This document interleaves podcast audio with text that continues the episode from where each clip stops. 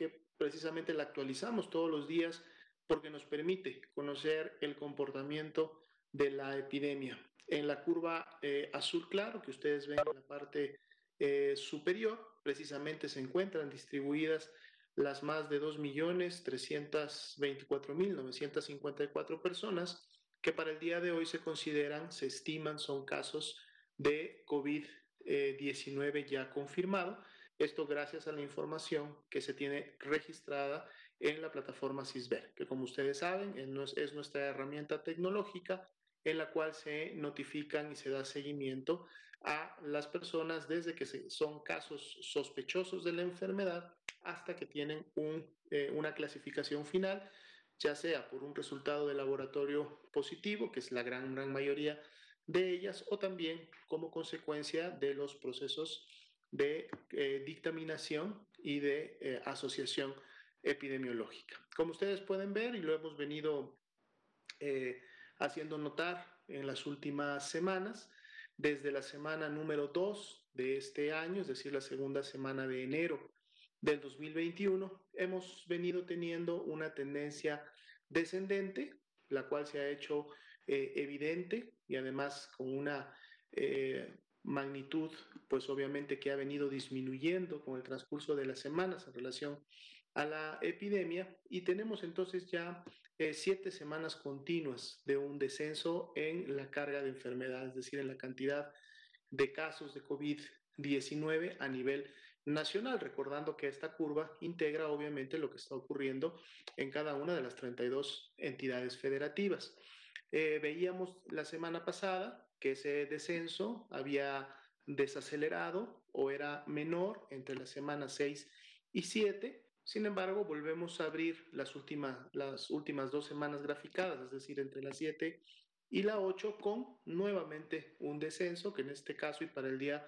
de hoy, ya lunes 8 eh, de marzo, pues es de un menos 16%. Eh, vamos obviamente a dar un seguimiento puntual, sabiendo que, como ustedes ya también lo conocen, en la semana podemos tener eh, diferencias o cambios en el comportamiento en la medida de que los casos se van integrando. Sin embargo, un menos 16% da una perspectiva para la semana de que el día sábado pudiéramos estar todavía cerrando con una eh, disminución en la cantidad de casos, aunque obviamente pudiera ser menor a este menos 16% con la que estamos prácticamente abriendo en estos momentos la, la semana. 2%, el indicador de casos activos se ha mantenido en esa proporción ya durante varias semanas. Hemos comentado que este indicador representa la epidemia activa, esas 43.511 personas que han enfermado y expresado signos y síntomas en los últimos 14 días, pues son precisamente las que eh, conforman la epidemia activa y que en este momento puede seguir eh, obviamente transmitiéndose y puede seguir generando más casos. Todas las demás personas pertenecen más bien al comportamiento histórico o a la carga acumulada que hemos tenido eh, obviamente hasta el, hasta el momento. tenemos también la actualización de nuestra curva verde que representa y distribuye por semana epidemiológica al millón seiscientos setenta y cinco mil novecientos noventa y seis personas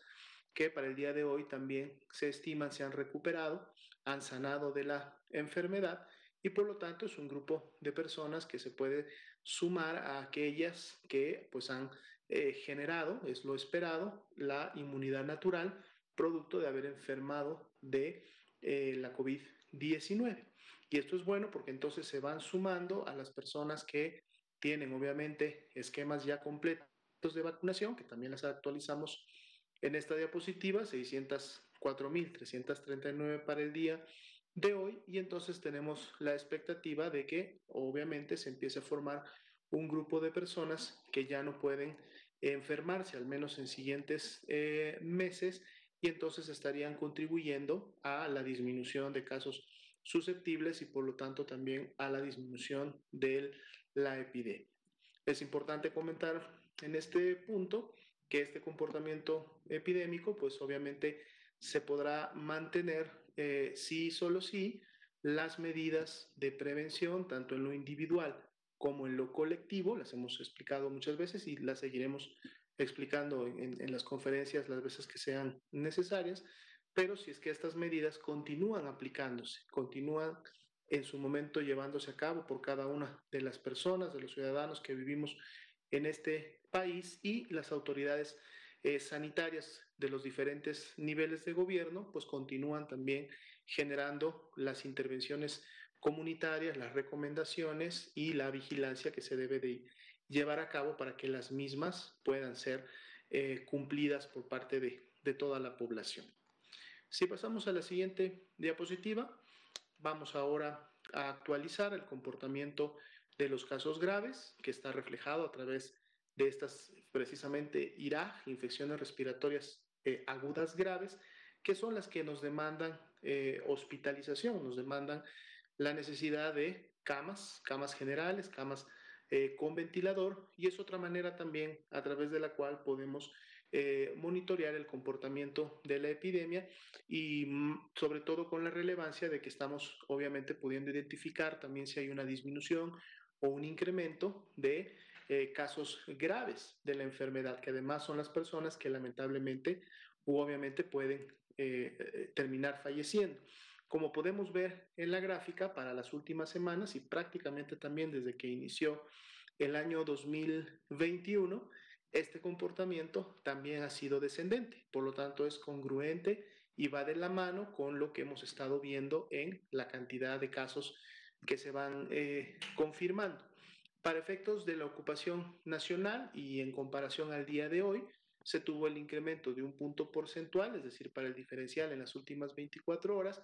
pero vean ustedes cómo la ocupación nacional se mantiene por debajo del 30%, está actualmente en un 28%, y bueno, esto es un cambio que día a día podremos estar observando en las conferencias cuando obviamente actualicemos esta información. Pero veamos ahora un poco mejor en la siguiente diapositiva esta ocupación nacional, cómo está distribuida por entidad federativa. Eh, el día de hoy estamos haciendo una diferenciación entre las entidades federativas que tienen menos del 50% de ocupación para que podamos y ustedes también obviamente puedan eh, eh, ver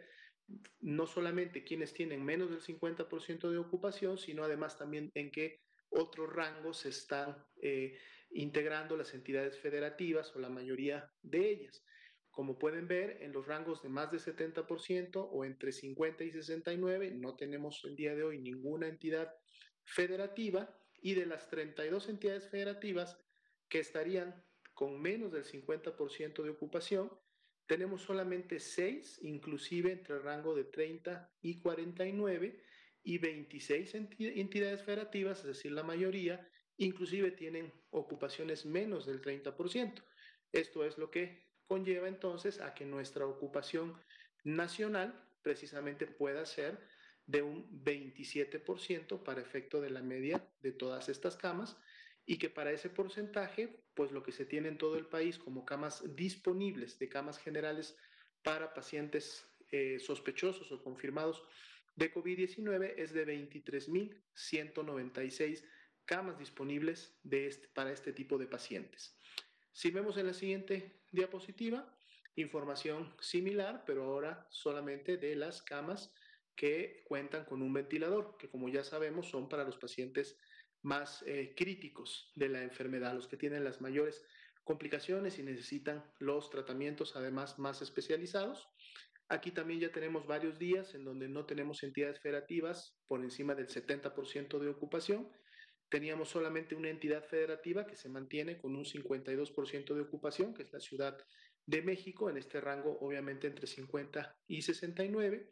Y cuando desglosamos el rango de 50 y menos, pues ahora podemos ver en un rango entre 30 y 49 a 10 entidades eh, federativas, que además las encuentran coloreadas de color café en el mapa, y 21 entidades que tienen menos inclusive del 30% de ocupación. Entonces, este desagregado dentro de ese rango de menos 50 nos va también a estar permitiendo observar, obviamente, que eh, dónde se sitúan la mayoría de las entidades también para este tipo de camas. Como vemos, En la ocupación nacional también tenemos incremento de un punto porcentual, pero esto lleva a una media de 30% nacional, lo cual nos deja 7.763 camas con ventilador disponibles para eh, recibir y atender a las personas que así lo requieran. Vamos a pasar al siguiente componente de información, que es precisamente la Estrategia Nacional de Vacunación. Aquí podemos ver las dosis aplicadas por cada día en las cuales estas obviamente se aplicaron en las, en las diferentes personas de las primeras eh, dos etapas. Para el día de hoy podemos ver nuevamente un incremento en la cantidad de dosis diarias aplicadas. Hoy día se reportaron al corte de las 4 de la tarde 51.800 eh, dos dosis y entonces si pasamos a la siguiente diapositiva, estas obviamente se suman a las que teníamos ya el día de ayer eh, notificadas y en la siguiente diapositiva podemos ver el total de dosis aplicadas, el avance acumulado, que sería ya de 2.849.630 y vemos cómo esta curva que también nos muestra el comportamiento de cómo estamos avanzando en la Estrategia Nacional de Vacunación continúa con su tendencia ascendente, continúa incrementándose obviamente la cantidad de dosis que día con día se están aplicando.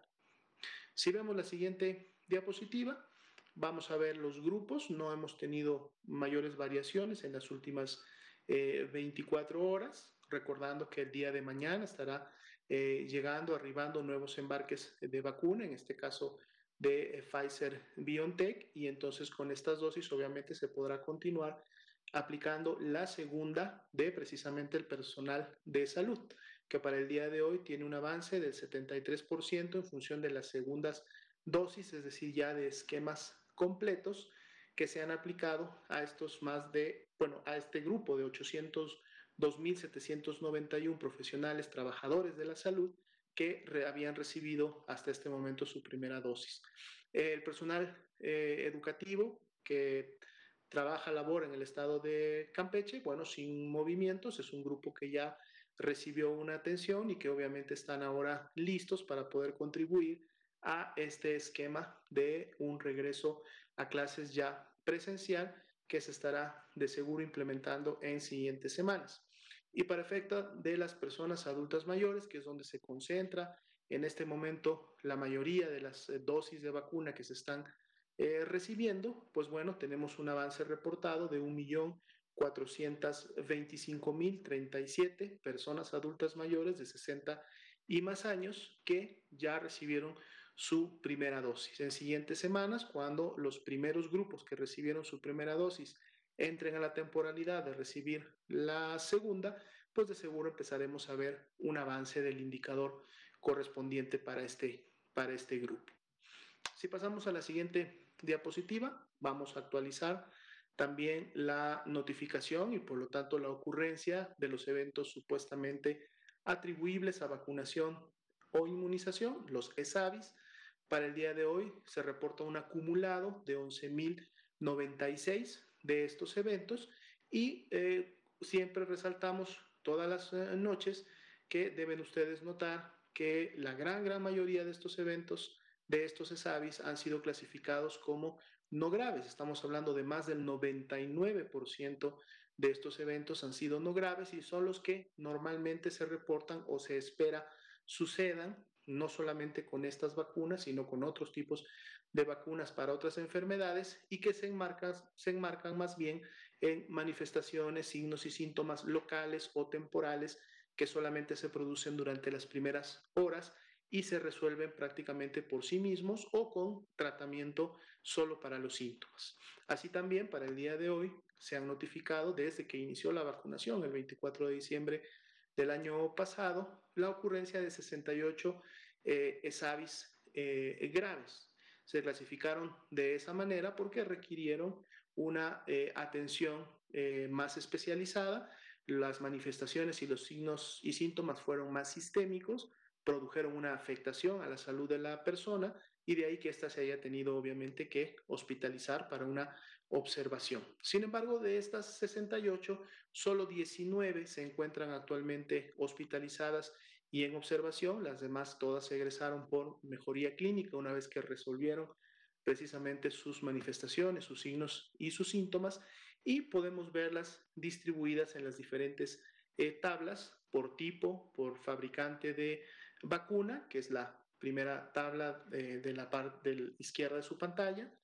Tenemos también la distribución por sexo, en este caso entre hombre y mujer. Tenemos la distribución de las 19 personas aún hospitalizadas por entidad federativa en donde se encuentran actualmente hospitalizadas y tenemos obviamente la distribución total de las 68 ESAVIS graves en cada una de las entidades federativas en donde éstas se han eh, presentado. 0.4% continúa siendo el eh, porcentaje o la proporción de ESAVIS en función de la totalidad de dosis aplicadas y es un porcentaje que prácticamente se ha mantenido, no hemos tenido incrementos del mismo, a, pesar de que obviamente las vacunas continúan colocándose y este, esta proporción entonces se ha mantenido estable. En la siguiente diapositiva vamos a poder observar la cantidad de dosis que hasta el momento han llegado y se han recibido en el territorio mexicano y también obviamente distribuidas por el tipo y por el fabricante de cada vacuna. La totalidad de las vacunas hasta el momento recibidas, 4.691.775. La vacuna que más dosis se ha recibido hasta el momento es precisamente la de Pfizer BioNTech, como ustedes pueden ver, un acumulado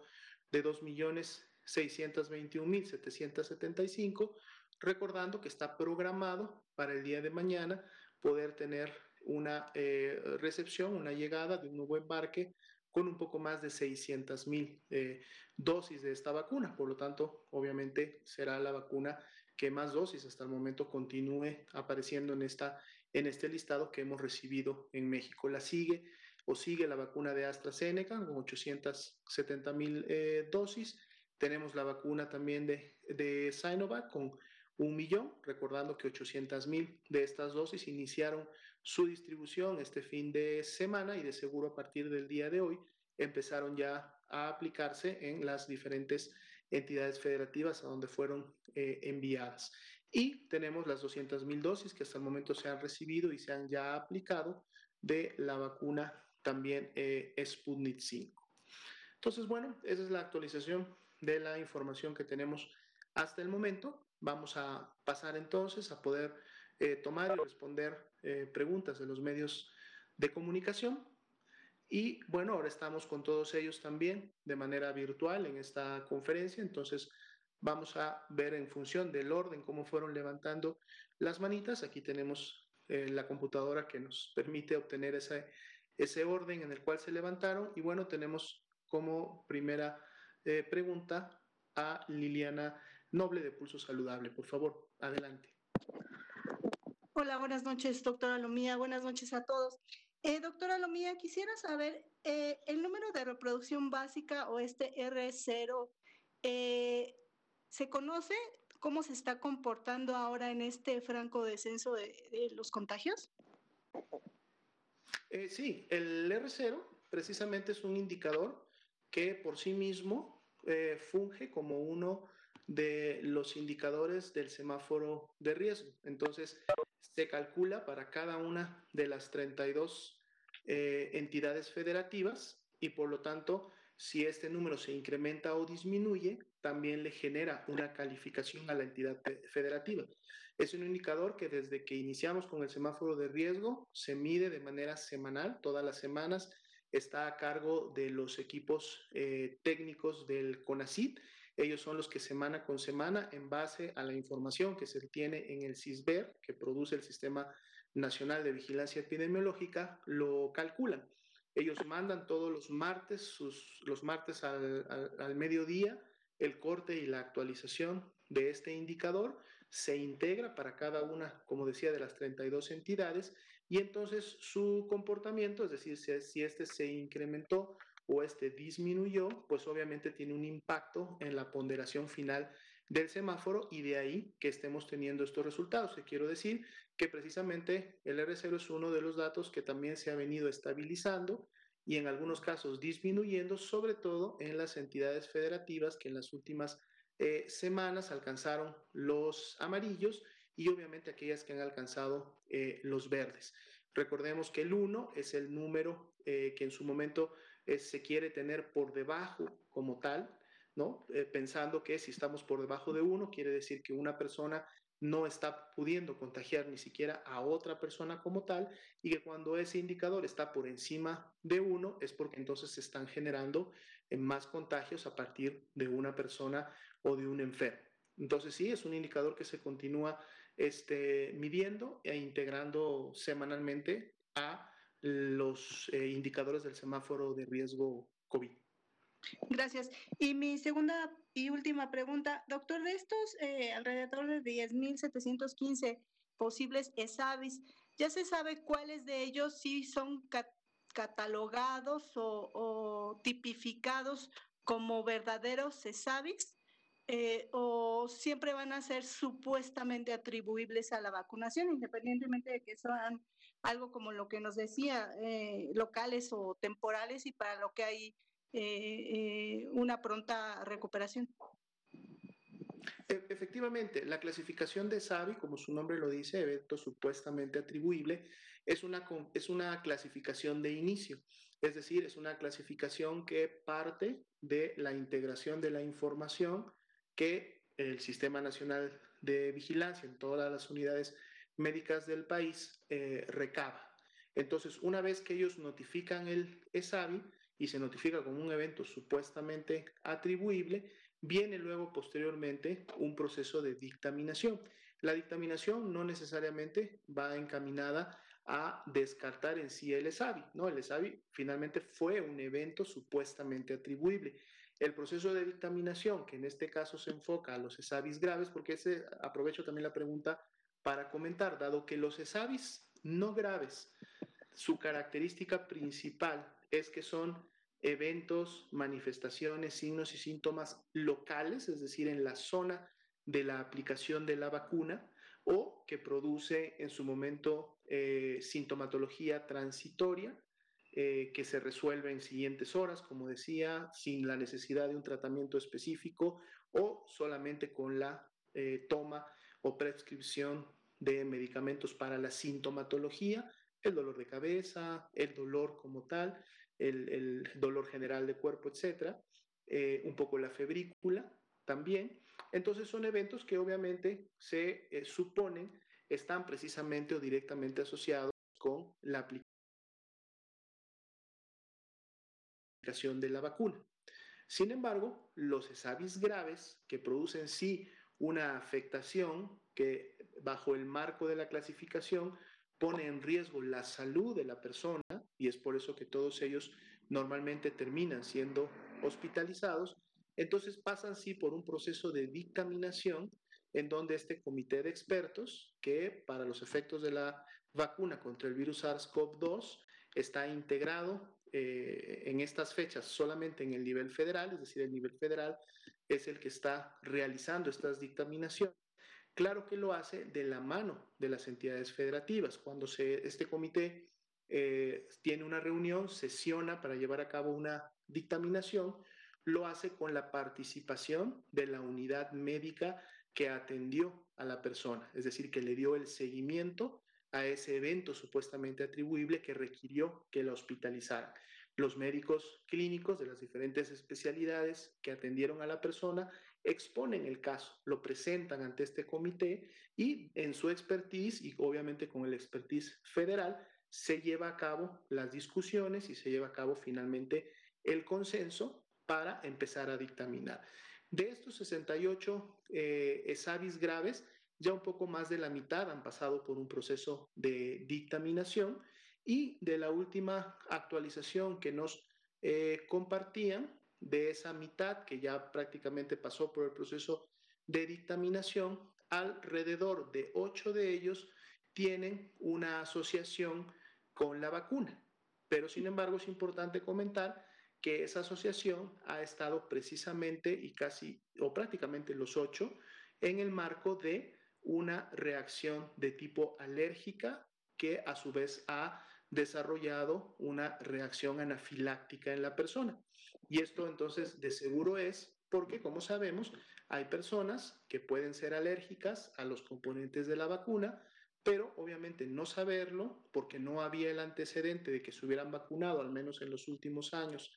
a estas vacunas o que, o que hubieran sido expuestos a estos eh, componentes, u obviamente no se conocían este, como tal alérgicas. Se coloca la vacuna, viene la reacción y entonces puede ocurrir. Sin embargo, aquí lo importante a destacar es que precisamente la atención temprana, la atención oportuna que se da en el mismo punto de vacunación, que permite estabilizar a la persona que está teniendo una reacción anafiláctica y su pronto traslado a una unidad de emergencias o de atención del segundo y tercer nivel, que permite su seguimiento y la continuidad de ese tratamiento, hasta el momento ha permitido que estas personas se recuperen y vuelvan eh, obviamente a su estado eh, natural de salud sin haber dejado en el caso de estas reacciones anafilácticas, ninguna eh, secuela. El comité continúa dictaminando, lo va a seguir haciendo. Hemos pedido ya eh, nos empiecen a preparar un reporte con todas las salidas, es decir, con todos los tipos de dictaminaciones o clasificaciones que finalmente se han llevado para podérselas también en su momento estar comunicando con algún tipo de frecuencia, a lo mejor una frecuencia quincenal, para estarles actualizando cómo van caminando, uno, las dictaminaciones y obviamente qué es lo que se está dictaminando. Por lo mismo también podemos entonces notar que la gran mayoría de las dictaminaciones que hasta el momento se han llevado a cabo, que sería más o menos la mitad de estos 68, solamente han clasificado como un evento causal, perdón, como un evento solamente coincidente, es decir, que no tiene una causa directa a la aplicación de la vacuna, sino que fue solamente coincidente por el efecto de la temporalidad en la cual se presentó. Inclusive vamos entonces a, invitar, como lo hacemos siempre en los componentes temáticos de esta conferencia o como complemento, a los que están participando activamente en estas dictaminaciones, los que están llevando a cabo estos, estos grupos, recordando que lo eh, preside, lo coordina el Centro Nacional de, para de la salud de la infancia y la, y la, adolescencia, el CENCIA, y además la coordinación técnica está a cargo de la CINSAE, que es precisamente donde se integran la mayoría de expertos y especialistas en diferentes especialidades eh, médicas eh, que están obviamente integrados en este comité llevando a cabo este trabajo. Muy bien, muchas gracias. Buenas noches a todos. Buenas noches. Bien, eh, en el orden tenemos a Elizabeth Hernández. Hola, buenas noches, Elizabeth, Hernández de Eje Central. Eh, quería buenas noches. Quería comentarle que en Eje Central detectamos que desde el 23 de febrero hubo cambios en la gráfica de las dosis diarias aplicadas y se distribuyeron y sumaron vacunas a días en los que el plan estuvo suspendido porque no había eh, ninguna fórmula en el país. ¿Podría explicarnos por qué sucedió esto? Eh, podemos generar una revisión. Recordemos que algo que siempre hemos eh, comentado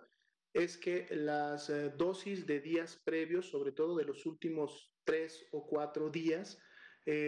son o pueden todavía sufrir modificaciones en relación a sus números, dado que el sistema, en este momento se cuenta con un sistema en línea, una base informática en donde se registran todas las personas que recibieron las dosis. Sin embargo, recordemos que cuando iniciamos precisamente con la población de adultos mayores, a diferencia del grupo de trabajadores de la salud, en donde todos los puntos de vacunación estaban en una unidad médica.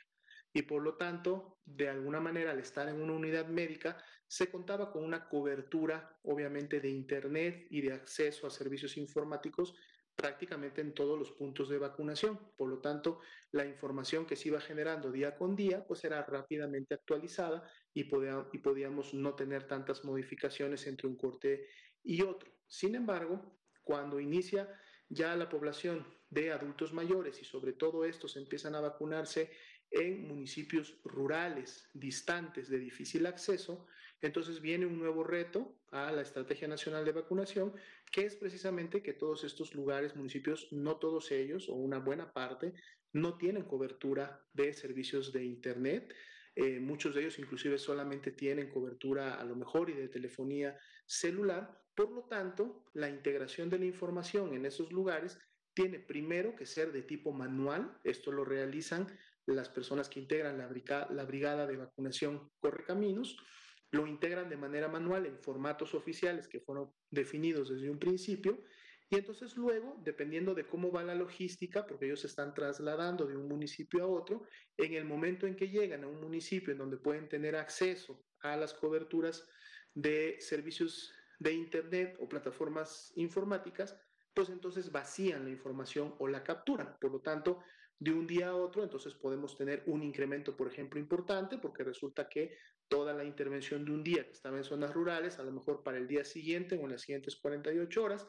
pues cae ya al sistema y entonces los números se pueden eh, estar actualizando. Entonces, esto ha sido un proceso y un esfuerzo también diario entre las diferentes dependencias que manejan y se encargan de la información. Hay dependencias designadas dentro de la Estrategia eh, Nacional de Vacunación de la Secretaría de Salud en eh, coordinación estrecha con la Secretaría del Bienestar, que son las que integran los principales actores de las brigadas Correcaminos, me refiero a salud, a bienestar, sin olvidar obviamente a los integrantes también de las Fuerzas eh, Armadas.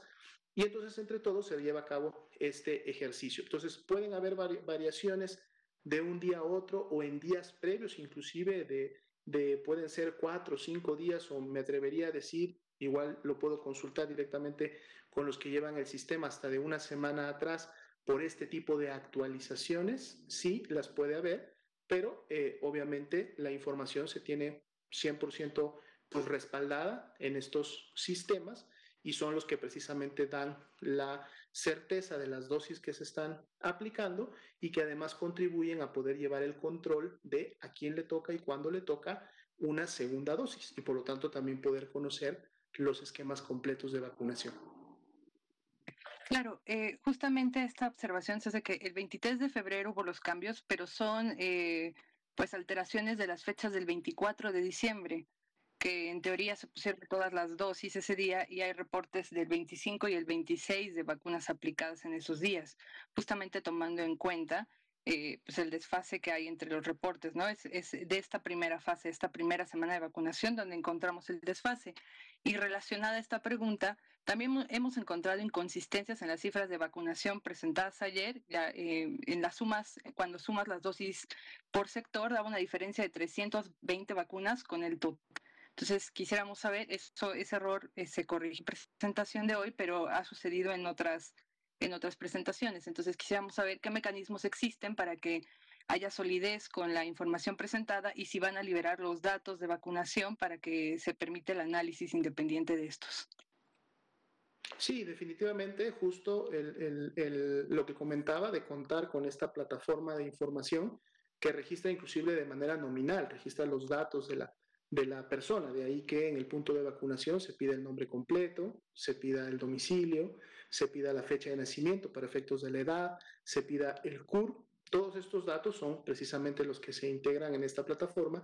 y permiten identificar de manera nominal, es decir, persona por persona, la que recibió una primera dosis o una segunda dosis. De seguro hay, obviamente, en las revisiones que se hacen todos los días, en las actualizaciones, al momento que se cotejan los, los datos, de seguro pudiera haber alguna eh, diferencia entre un día y otro, pero obviamente esto se va corrigiendo y esto se va actualizando en la medida que las plataformas tienen la información. Esta información obviamente son, es información personal, son, son datos de personas que depositan su información en base obviamente a que el sector salud puede tomarlos para efectos de sus intervenciones, eh, más sin embargo, en lo particular, obviamente, pues es información que está protegida por el mismo Instituto de Acceso, el Instituto Nacional de Acceso a la Información, dado que son datos personales. Sin embargo, de seguro, a través de esta información se puede dar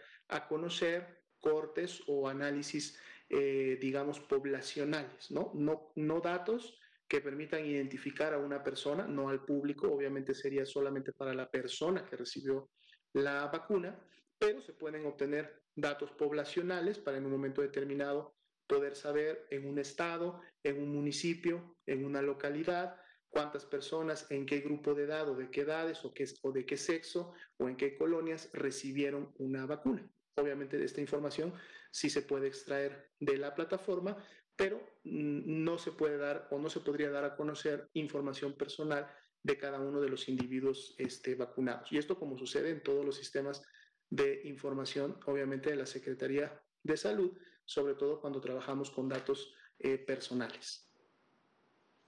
Así es. Y finalmente, ¿podría darnos algún comentario sobre el estado de salud de los secretarios de defensa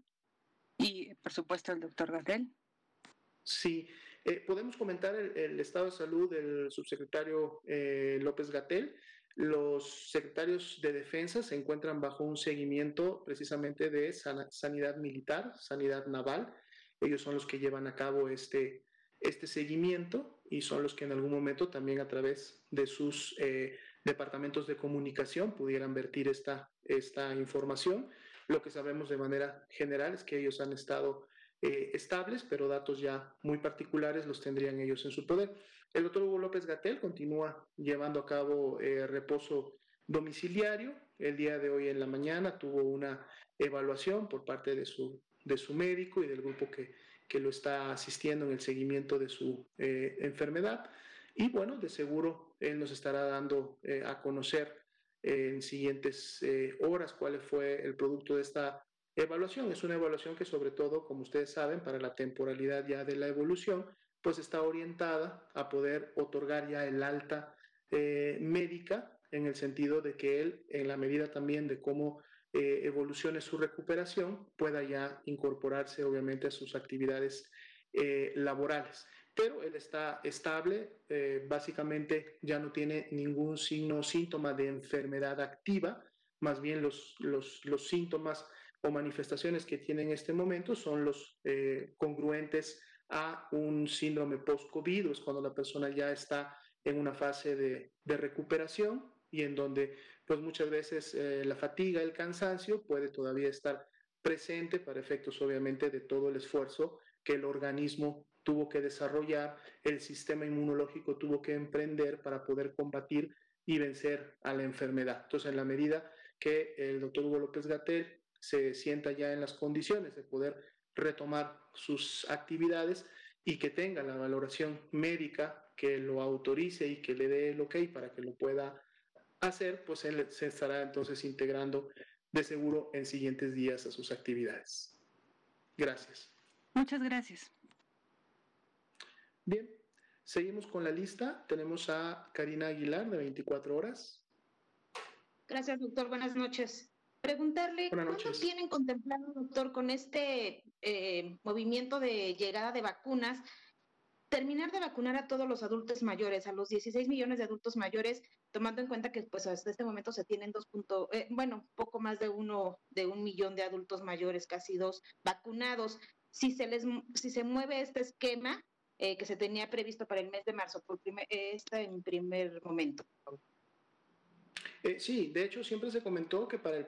para el mes de marzo se tenía como objetivo poder tener al menos aplicada una dosis de o la primera dosis de vacuna en las personas adultas eh, mayores y que de seguro en el mes de abril pudieran estarse logrando los esquemas completos. Aquí es importante comentar que si bien es cierto existe una planeación y esta se realiza y se actualiza prácticamente todas las semanas, la misma depende y está íntimamente ligada a la proveeduría de la vacuna, ¿no? Entonces, en la medida que las vacunas van arribando al país en función de las expectativas eh, que se tienen, en este caso de los contratos y de las fechas potenciales o probables que se tienen para cada una de ellas, es que se realiza la planeación. Hasta el momento, consideramos que esto que se ha comentado de poder llegar a cubrir a adultos mayores eh, con una primera dosis, la mayoría o la totalidad de ellos a fines de este mes, pero más importante, poder llegar a cubrir con las dos dosis para el mes eh, siguiente, en el caso de abril, pues es todavía una, una realidad eh, posible dado la proveeduría. De seguro, o, o, lo que se tiene en este momento ya estimado es que se pueda tener cubierta a la población para el mes de abril, obviamente si se cumplen por parte de los fabricantes los compromisos que hasta el momento se han eh, realizado de estas vacunas. Eh, el día de mañana, martes, en la conferencia eh, matutina del presidente. Si recuerdan, todos los martes se lleva a cabo el pulso de la salud y estará tanto el doctor Jorge Alcocer Valera, nuestro secretario de salud, como el doctor Rui López Ridaura, quienes estarán presentando específicamente el tema de vacunación y dando a conocer ya la información hasta el momento confirmada en relación al arribo de nuevos embarques, a la proyección de las dosis que se van a recibir y cómo se está pensando entonces asegurar esta meta para el mes de abril. Doctor, también preguntarle, ¿estas cuatro millones de dosis de vacunas, todas han sido adquiridas, compradas o hay algunas que hayan sido donadas? Si es así, ¿cuáles y cuántas, por favor? Ninguna vacuna ha sido donada hasta el momento, no hay ningún ejercicio de donación. Todas han sido adquiridas por el gobierno de México. De hecho, se han tenido, obviamente, dentro del marco de los contratos, que inclusive hacer prepagos, o sea, pagos al momento en que las vacunas estaban produciéndose para poder asegurar el acceso a la proveeduría una vez que éstas estuvieran eh, listas. Y obviamente cuando estuvieran listas ya y los números eh, correspondientes a cada uno de los embarques, se procedía a realizar los pagos eh, totales o completos de la cantidad y de los lotes a enviarse. Todas las vacunas hasta el momento, en base a la información que eh, se tiene documentada, han sido compradas por el gobierno de México en estos eh, convenios precisamente con cada una de las farmacéuticas, sin recordar, o, mejor dicho, recordando que todavía tenemos pendiente que el, el, convenio, esta estrategia, esta herramienta que generó la OMS, que es la plataforma COVAX, eh, eh, que nos genera también un acceso importante a dosis de vacunación y que también se llevó a cabo en su momento un eh, prepago, es decir, la plataforma COVAX tampoco es un mecanismo de donación, al menos no para México, porque México no está entre el grupo de países que califican para donación. Recordemos que la plataforma COVAX sí tiene como objetivo poder asegurar el envío de vacuna y obviamente la aplicación de esa vacuna a las personas a los países con los eh, retos financieros más grandes, a los países más pobres. Y es en esos países en donde precisamente en últimas semanas esta herramienta COVAX ha permitido ya así eh, hacer un envío y hacer donativos para que estos países puedan tener también acceso a la vacuna. El caso de México no, el caso de México es, está pagando por todas sus vacunas. Gracias. Y ya por último de mi parte, doctor, ¿existe eh, pruebas de que hay una baja eficacia de la vacuna Sinovac en adultos mayores? Eso preguntarle si sí existe. Y de ser así, eh, si se estaría pensando en aplicar esta vacuna a otro grupo poblacional que no sean mayores de 60 años de edad. Eh, hasta el momento no, de la información que se tiene registrada y de la información que en su momento inclusive ha sido ya validada por la COFEPRIS, por la Comisión Federal de Protección contra Riesgos eh, Sanitarios, es que esta vacuna tiene una muy buena eh, efectividad, sobre todo para lo que significa prevenir la enfermedad grave, que es uno de los objetivos más importantes de la vacunación. Más allá de prevenir que solamente la enfermedad se produzca, lo importante es que, es que prevenga la enfermedad grave, es decir, una persona a lo mejor puede enfermar, desarrollar algunos síntomas leves, pero que no enferme gravemente y por lo tanto no tenga riesgo, obviamente, de fallecer, es la parte más importante. Y la vacuna Sinovac, así como todas las demás, ha mostrado niveles de eh, eficacia suficientes para poder eh, permitir una estrategia comunitaria, o sea, en el marco de la salud pública, como una herramienta ideal para la prevención de estos, de estos casos. De hecho, los documentos específicos ustedes los pueden consultar en la página de coronavirus.gov.mx. Cuando ustedes ingresan, el primer banner o la primera información que se despliega es la del subcomponente de vacunación. Ustedes entran ahí y van a poder encontrar cada una de las guías de aplicación para cada una de las cuatro vacunas que ya tenemos en el país y en ellas pueden ustedes identificar los resultados de los ensayos clínicos y los estos niveles de eficacia que cada una de ellas han reportado, obviamente con diferenciales, ¿no? En función de dónde se han llevado a cabo estos ensayos en diferentes países del mundo, pero finalmente están reportadas también estas eficacias que por lo menos para las cuatro vacunas que hasta el momento han llegado al país son muy buenas para poder prevenir la enfermedad y generar los objetivos que tiene la estrategia nacional. Gracias. Gracias también. Siguiendo con el listado, tenemos a Jorge Monroy, del Economista.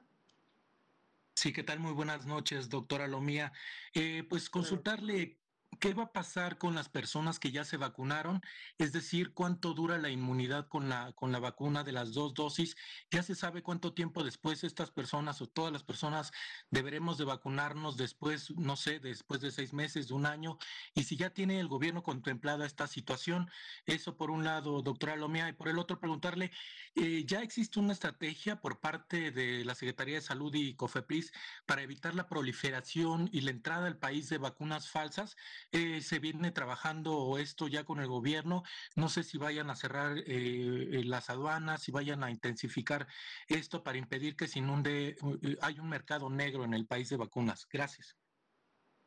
Muchas gracias por las preguntas. en función de la primera, precisamente es algo que todavía está en la expectativa y que se necesita generar más conocimiento como para poder tener información confirmada respecto a la duración de inmunidad que puede generar la vacunación. Eh, recordemos que prácticamente todos los tipos eh, de vacunas que hasta el momento se están aplicando en el mundo, su aplicación ha iniciado bajo una autorización en un marco de emergencia. Y obviamente el marco de emergencia es el que ha permitido a que las vacunas que tenían un avance importante y predefinido de sus ensayos fase 3 pudieran entonces ya salir a vacunarse a la, a la población. Eh, eh, sin embargo, la información que hasta el momento se tiene, obviamente del seguimiento ya de las personas que han recibido dos esquemas completos, todavía es, es, menor. Se necesita obviamente llevar a cabo protocolos de investigación, hacer los grupos correspondientes de las personas eh, que han recibido ya las dos dosis de vacuna, hacer un seguimiento con diferentes cohortes, medir obviamente sus niveles de anticuerpos eh, neutralizantes o la inmunidad generada por la vacuna y poder empezar a dar un seguimiento al grupo de, personas para efectivamente evidenciar que no eh, vuelvan a enfermar, en este caso, de COVID-19. Eso se encuentra en proceso. Las mismas eh, farmacéuticas, obviamente las empresas que están fabricando y distribuyendo la vacuna, es uno de sus principales también objetivos y ellos están dando un seguimiento y están implementando este tipo de protocolos más allá de los ensayos eh, fase 3 que inclusive se encuentran todavía activos en muchos países y que integran también este tipo de seguimiento como tal. Lo que hemos visto reportado, por ejemplo, en, el país que inició con eh, las primeras dosis de vacuna, estamos hablando tanto de Inglaterra como de Estados Unidos y algunos otros países que han tenido eh, incrementos o, mejor dicho, coberturas importantes en su población de vacunación, como lo son Israel, como lo son Arabia Saudita, como lo sería inclusive también eh, eh, Chile en el continente americano, específicamente en, en, Sudamérica, es que entonces ellos empiezan sí a ver una disminución en los grupos vacunados, obviamente, de la enfermedad. Y eso lleva a las hipótesis de que, obviamente, la vacuna está generando el ah, efecto esperado. Sin embargo, ¿cuánto tiempo puede durar este efecto? Todavía no lo sabemos con precisión, dado que la mayoría de los países y la mayoría de vacunas apenas, apenas tienen en el mercado o están por cumplir en el mercado y en los pequeños grupos a los que se han implementado alrededor de dos meses. Lo sabremos en siguientes eh, meses, probablemente sí, y en la medida que se estén publicando toda esta información. Recordemos que la misma inmunidad natural que genera una infección y, y, enfermar por el virus SARS-CoV-2 es otro tema que también está en investigación. Hay cohortes a nivel mundial que hablan que la inmunidad natural puede durar o dura seis meses. Hay algunos otros estudios que ya han dado una extensión de hasta ocho meses sin embargo, hubiera todavía una expectativa de que pudiera durar más tiempo. Sin embargo, todavía información de más tiempo no ha salido, al menos no con la suficiente cantidad, ¿no? Que en su momento evidencie que así es. Y es algo también que estamos en este momento viendo, que tanto tiempo cubre la inmunidad natural a una persona que tiene el antecedente de haber enfermado de COVID-19. Y eso que estamos ya a un año de que iniciaran, más de un año, que iniciaran los primeros casos de COVID-19. Entonces, extrapolemos ahora la vacuna, que apenas está eh, superando su segundo mes a nivel mundial de aplicación, es un dato de información que eh, todavía no, no, contamos, no contamos con él. Y había una segunda pregunta, si me la pudiera por favor repetir. Sí, doctor. Pues era el tema de cómo está enfrentando el gobierno el tema de la proliferación de vacunas falsas. Si van a ayudar, eh, digamos, van a tienen una estrategia en las aduanas, cómo le van a hacer si ya lo tienen detectado. Y rápidamente, doctor, aunado a la pregunta que decía mi compañera Karina Aguilar, el doctor eh, José Luis Alumía había dicho en una en una reunión con gobernadores que la vacuna de Sinovac no estaba recomendada para adultos mayores. Él así lo dijo, incluso así se boletinó en un em, en boletín, valga la redundancia, de la Secretaría de Gobernación en estas reuniones que tiene. Ah, correcto. Bueno, su servidor es el doctor José Luis eh, Alomía,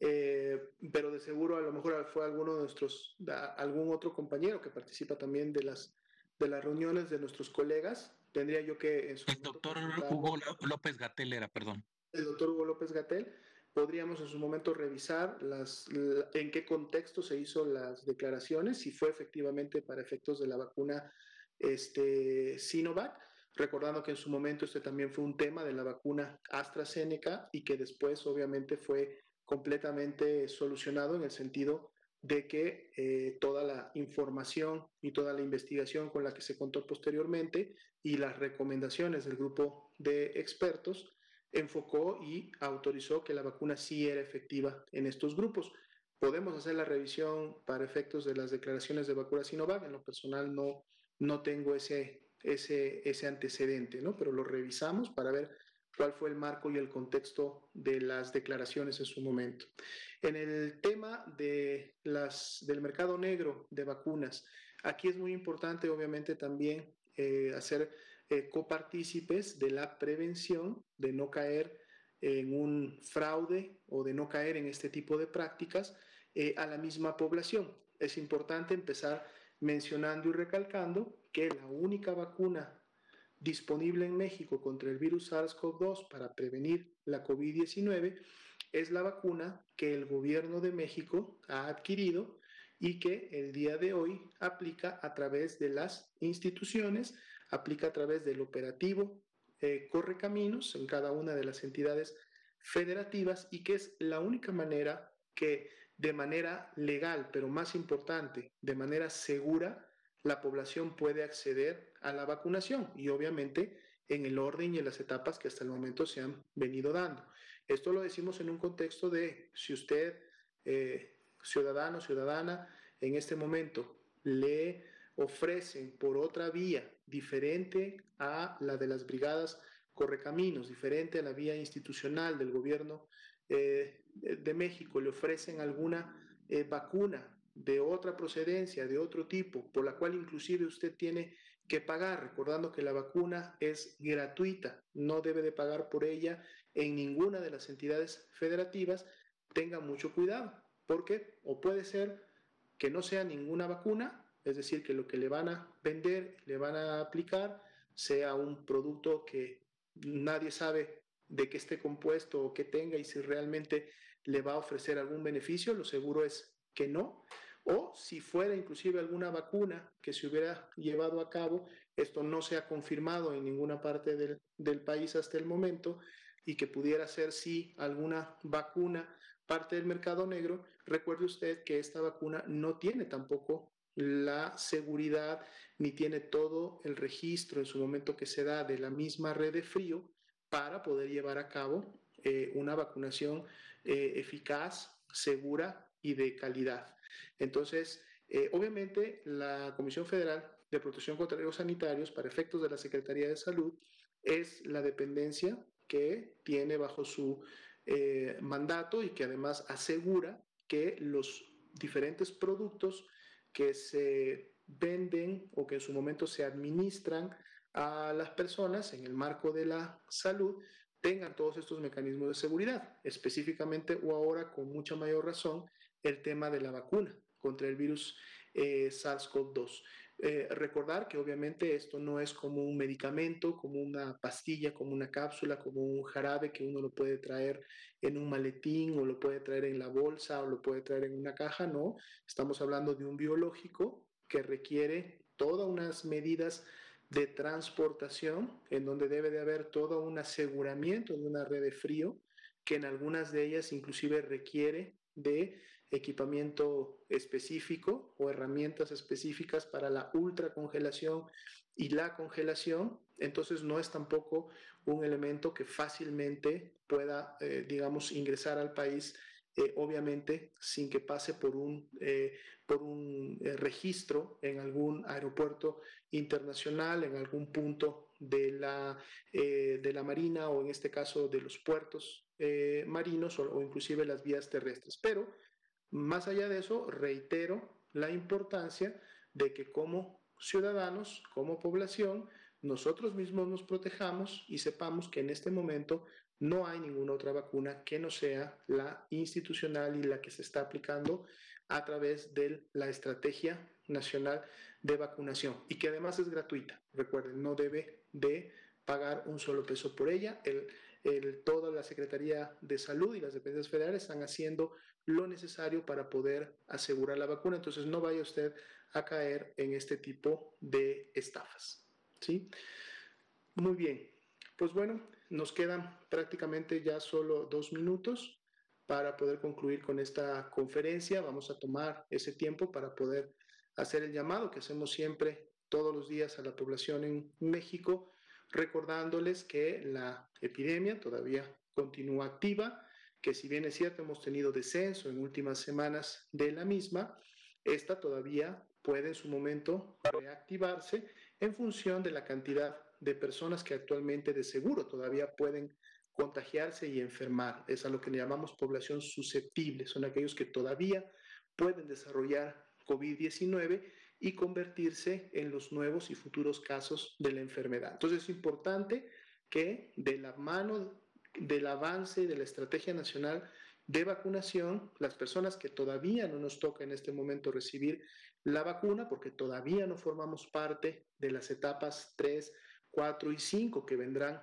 en meses posteriores, sobre todo debemos de seguir eh, implementando y poniendo en práctica las medidas preventivas por excelencia. Recordemos, lo primero es la sana distancia, tratar siempre en todo momento de estar a más de un metro y medio, idealmente dos metros de otras eh, personas,